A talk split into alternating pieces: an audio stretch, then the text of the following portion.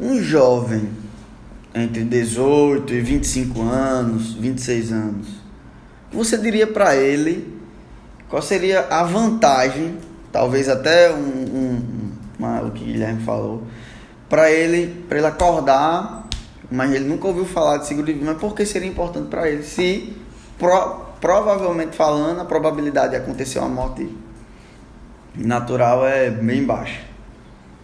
E ele não tem a família, vamos dizer assim, ele ainda não é um provedor, vamos dizer assim. Eu acredito aí que é importante, importância, né? A importância é ele garantir o futuro dele. É a garantia do, do futuro como profissional, como pessoa. Ele pode receber em vida esse seguro ainda? Pode. Pode receber Caso de invalidez, né? Caso Não, não a cobertura É, de morte, não de obviamente, morte. né? Existem coberturas específicas que são é, garantidas, né, que são é, indenizadas em vida, são pagas em vida, Depende também da, da- do tipo de contratação, né? do tipo de Se contratação. eu contratar, por exemplo, Invalidez por acidente, Por acidente, invalidez por doença. por doença, Então, o jovem é melhor ele escolher na, no momento de fazer a cotação alguns produtos que são mais vinculados ao perfil Até dele. qual? Só para complementar Você poderia explicar mais esses um, um produtos? raciocínio, por exemplo, é, é- é cobertura, existe a cobertura de morte natural, a gente falou, cobertura de morte acidental, invalidez por doença e invalidez por acidente. Não, obrigatoriamente você tem que contratar tudo isso. O pacote lá você escolhe. Quanto mais cobertura você contratar, o preço vai ser um pouco mais alto, certo? Então, é por exemplo, cobertura de é, invalidez por doença. Se você tiver alguma, cometer alguma doença e ficar inválido. Dona? Co- a a hérnia. que foi determinado por doença. Muito bem, aí o que, é que acontece? E dependendo da sua profissão, da sua atividade, porque, inclusive, no- no- no nosso meio, a gente, existe uma tabelazinha, obviamente. Se você ficar inválido de um dedo, o dedo ele tem um percentual do corpo. Uma mão tem um percentual, o braço tem um percentual, o olho tem um percentual, enfim. Mas dependendo da sua profissão, da sua atividade, vou dar um exemplo de um profissional, um dentista, um médico, um cirurgião. Contador. Mão, um- é, mas eu estou dando um exemplo de uma, uma mão para um, um cirurgião, para um dentista, é 100%. Você recebe 100%. Então isso é um argumento forte. O cara não imagina, o cara não pensa nunca. É, pode, pode não pensar em morrer, mas ficar inválido é um profissional. Ele pode ficar inválido. Uma tendinite, uma. Está entendendo? Então isso é um, seria também um argumento forte. Eu, como contador, sei que, assim, 90% dos contadores, em algum momento, vai sofrer porque a gente passa o dia assim, É.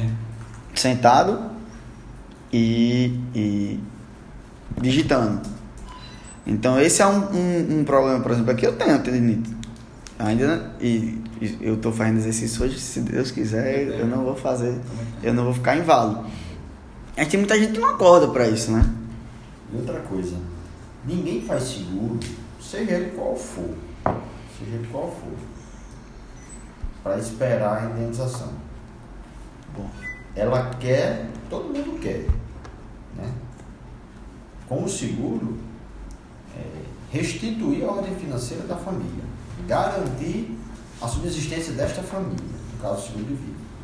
Mas quem faz o seguro de vida programado a ser atropelado, a morrer, ou levar um, um tiro?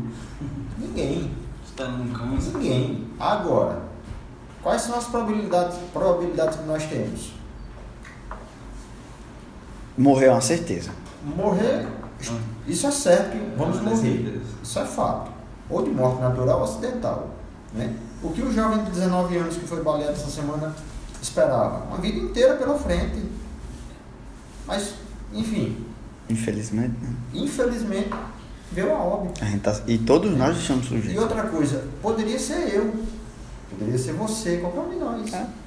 Né? Porque eu poderia estar passando naquele momento e uma bala perdida me pegar. Quantos não morrem desse jeito? Um simples infarto fulminante também. Um hoje, infarto né? fulminante. Então, assim, ninguém faz um seguro de vida na perspectiva de receber indenização ou esperando a, a indenização. Agora, isso é cultural. eu quero fazer o seguro de vida para garantir o bem-estar e a subsistência da minha família quanto provedor. Se eu sou o provedor do meu lar, tá certo? E com a minha falta, eu preciso deixar a minha esposa e meus filhos garantidos e amparados.